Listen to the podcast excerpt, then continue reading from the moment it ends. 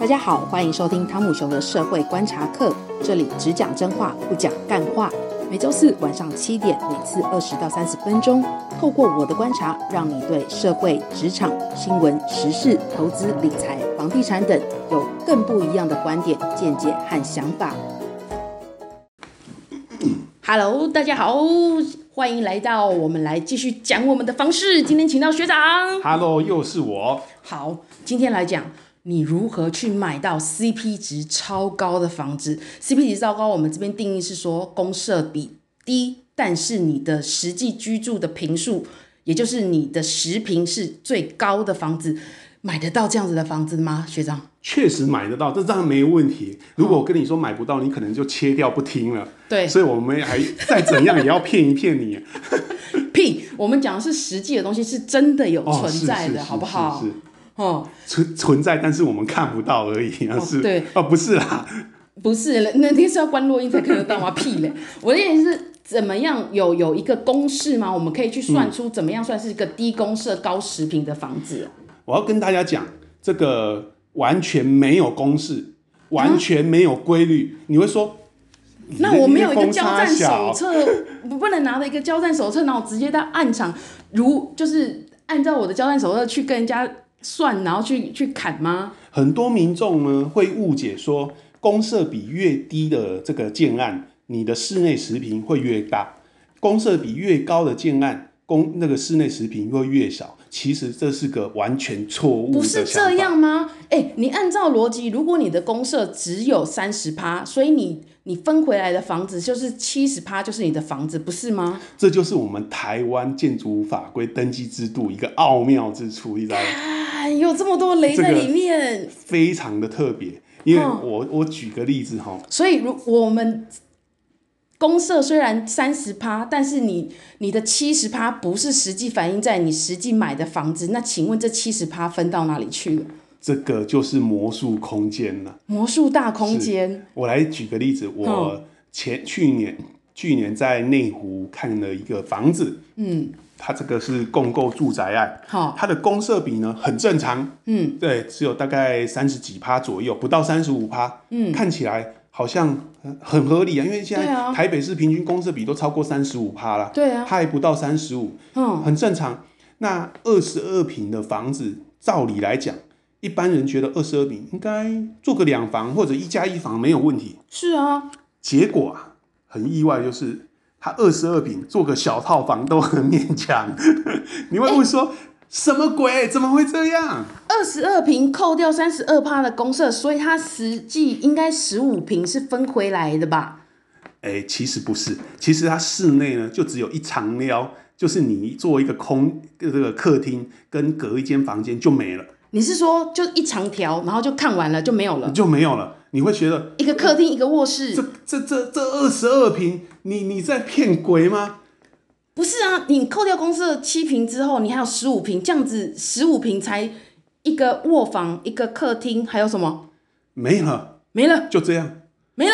对，如果你要做到这个 有正常客厅，客厅稍微大一点，要到二十七平。可是也没办法隔两房，那怎么会这样？怎么会这样？发生什么事？太太太奥妙，太神秘了哈！嗯、因为台湾的建筑法规很有趣啊，除了你看公设比之外呢，你还有阳台，还有雨遮。虽然雨遮现在不登记不计价，不过这又是另外一回事，嗯、这个就不赘述了。另外呢，还有这个登可以登记的范围，其实台湾的借这个室内平数是从主这个良心算起，哦，哦，所以是说。他，你你如你如果看到二十二平的房子，扣掉公社七平之后，你的十五平反映在你的主建物，就是你实际居住的面积，对不对？再加上你的附属建物，就是阳台、雨遮上面，所以有可能你不是反映在你的主建物，就是你睡觉走动的地方，它就是反映在你的阳台、雨遮吗？是，所以其实很多听众可能听嘎不啥啥，你是来讲啥会？我告诉你，就是我们万能政府所呃。精心构想出来的什么附属建物啊？附属建物有哪一些东西啊？真正是为了要讲套机把赛的不会为你。好，这个要讲。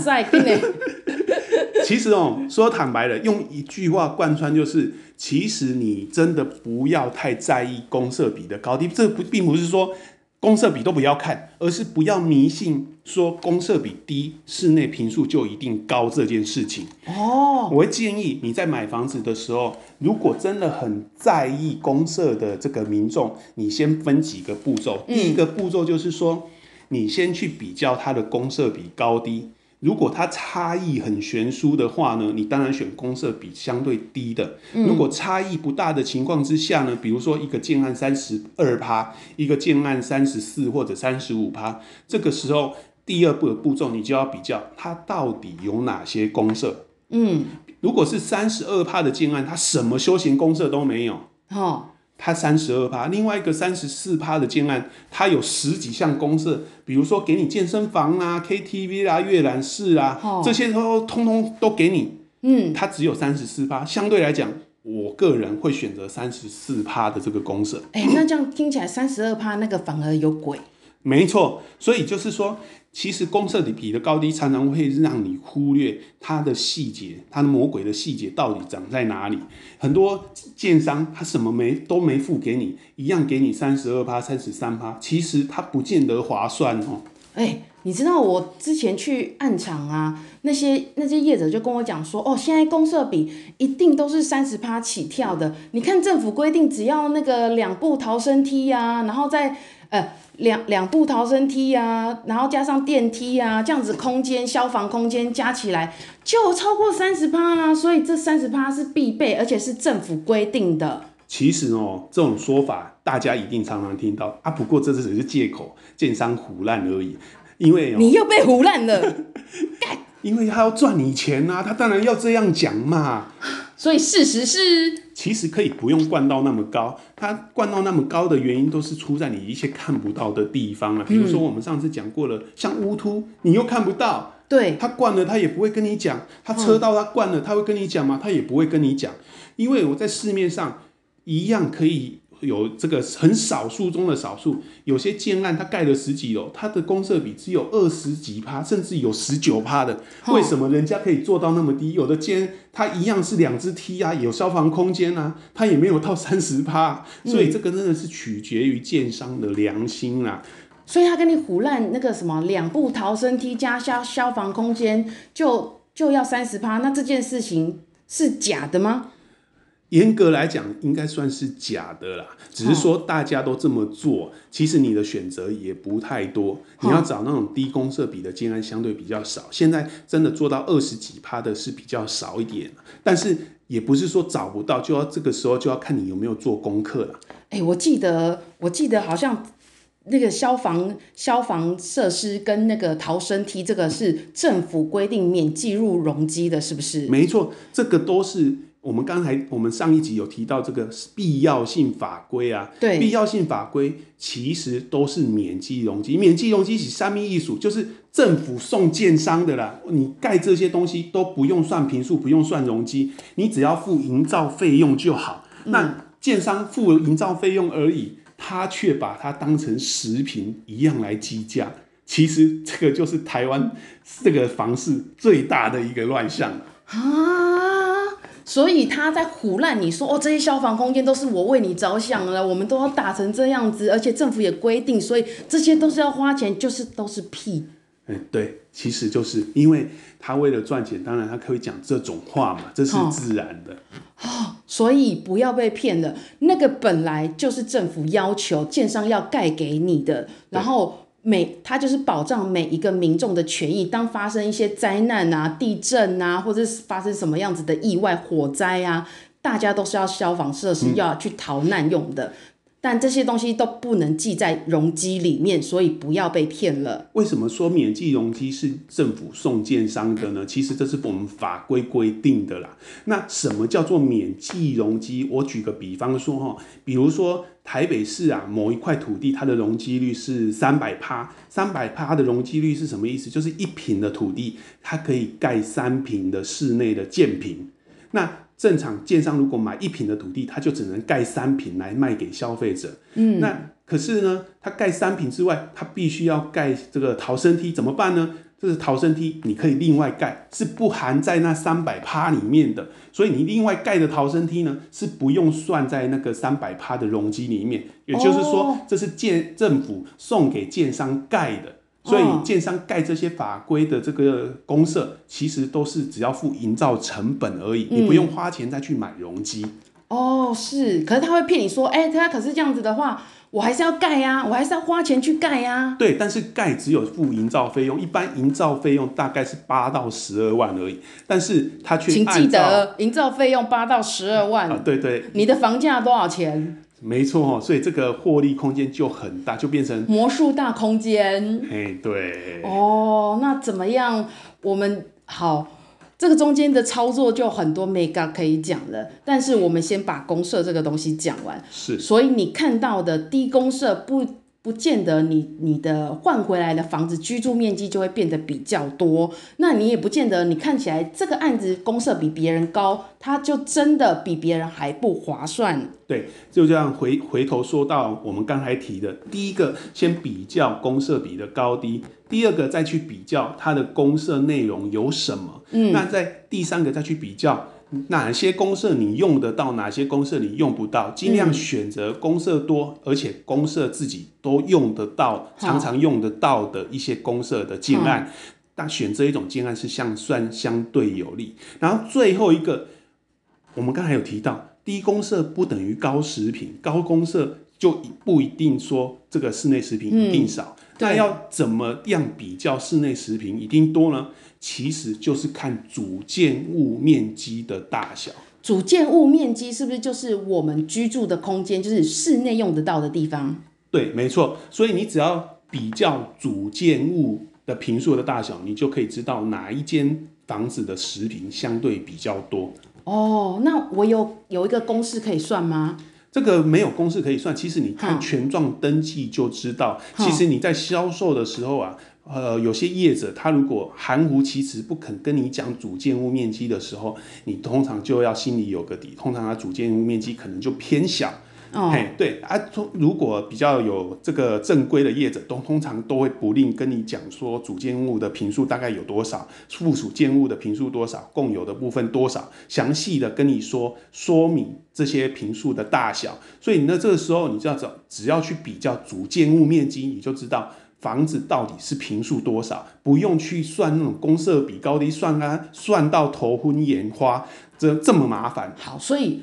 不管你公设高还是低，不管你公设附什么东西，一摊开来看，你可以使用的主建物有哪，有多少，大小有多少，一看就见真章，是不是？是，只要看主建物就好。那另外有一种状况就是，现在有些建案啊，它用一个名词来混淆消费者，它叫做得房率。哦，那得房率越高，很多民众就顾名思义啊，就跟那得房率越高，代表房子的大小越，就代表主建物越，我我获得主建物面积越大，不是吗？其实这是错误的想法。靠腰，如果你这么想，你就落入业者的圈套了。为什么呢？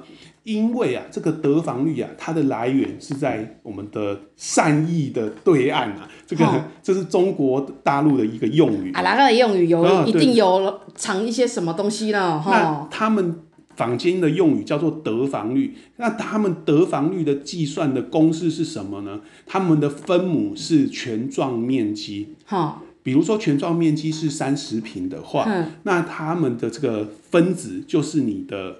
主建物再加阳台，哈也就是室内平数再加上阳台。是，如果你的室内平数是十五平，阳台三平，这样就三十分之十八。嗯，这样再乘以一百，算出你的得房率。对，所以要看的是分子越大，对不对？它的问题就在于，他们有计入阳台，把阳台当成得房率的一部分。哦。哦你是说那个海那一端的邻居是这样子做，是不是？对，那台湾如因为他们的阳台通常不会做得太大，所以是它那个最后得房率的差异不太不太大。可是台湾不一样，台湾有些建案阳台豪华阳台是不是？阳台做的特别大，尤其是高雄错的建案哦，你只要去高雄看到那个阳台比房间还大，因为他们的景观阳台做的很大很深，而且用免计容积，当然每个。每个建商阳台做做的特别大，那一算下来得房率就很高。哦、可是其实它阳台占了非常多的平数，室内其实很小。你又不睡阳台。当然，所以这个时候得房率就有魔没魔鬼躲在里面。今天讲了很多魔鬼，这就是其中之一。所以附属建物就是那个魔鬼，是不是？对，所以不要轻信得房率，得房率并不等于室内平数，因为它是包含阳台的。嗯、哦，所以简单，你进去案场就跟他说：“OK，我。”这个案子我要买三十五平，总价一千万好了。你告诉我，我室内面积多少？对，尤其是直接问主建物面积多少会更快。嗯、有你像不止在高雄错了，像这个北部也很多建案做前后阳台，嗯、那前后阳台它坪数就很大啦。当然算起来你会发现，得房率那么高，为什么室内那么小？因为有含前后阳台啊。其实阳台也不过是给宠物住的地方，是不是？是，所以。主建物平数才是最重要的，得房率不要轻信啊，各位听众朋友。啊、哦，天哪！所以附属建物它可以偷多大？附属建物呢，其实看就是阳台呀、啊、雨遮嘛，对不对？就这两个部分嘛。对，但是其实得大陆的这个中国的得房率是不含雨遮的，哦、只算阳台，所以其实不用太在意雨遮的部分。嗯、嘿。哦，那台湾是不是现在已经开始雨遮不登记不计价了？是，但是这也会关系到你的室内食品，因为这个可能又要分一级来讲哦，真的是很麻烦。我告诉你，房地产里面很多眉眉嘎嘎，很多平数，你以为你花了六十万，真的就放在你的房间里面的六十万吗？不。没错，所以要注意听我们的节目。好，所以食品的价格要怎么算？你就直接去看主建物的面积有多少，对不对？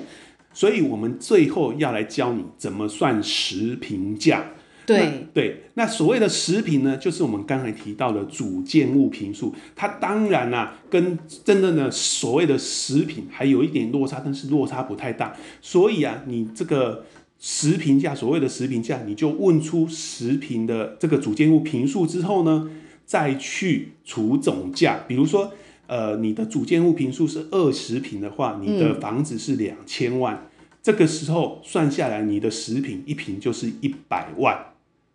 那那如如果说我想要知道我的钱有多少花在这些我用。应该是说虚坪上面啦，就是我用得到叫实坪嘛，对不对、嗯、啊？我用不到叫虚坪嘛。公公社其实某个部分被我们分在虚坪里面，因为我有有要用的时候才会去用它嘛，对不对？对，所以我想要知道是说。我我这个去分摊这个东西到底合不合理啊？这个时候呢，就要看你定义的虚品是什么。有的人只把共用的部分，也就是公社的部分当做虚品；有的人觉得雨遮阳台也算虚坪。哦、这个时候我会教你怎么做呢？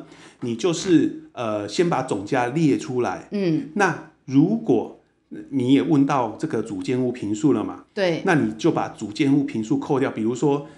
呃，你买的房子三十平，主建物平数是二十平，对，那你就代表说有十平是虚坪。对，如果你把阳台跟雨遮也当虚坪的话，对，那张十平就是虚坪。好，那再你就是两千万，再除这个除以这个三分之二，嗯，嘿，就代表说你花了多少虚坪的，花了多少钱去买虚坪。哦，买这些公社有的没有的啦。是，那如果你觉得。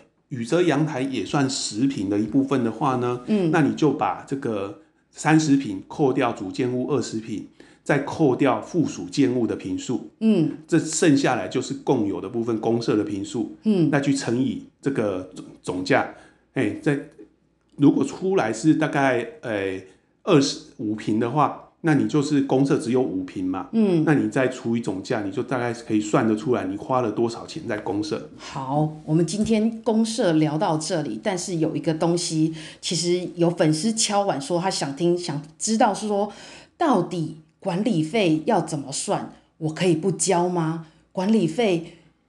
照计算的方式就是建商说了算吗？但是这一集呢，也是需要另这个部分也是要另外开一集再来讲。那这个部分就是我们下一次大家来收听喽。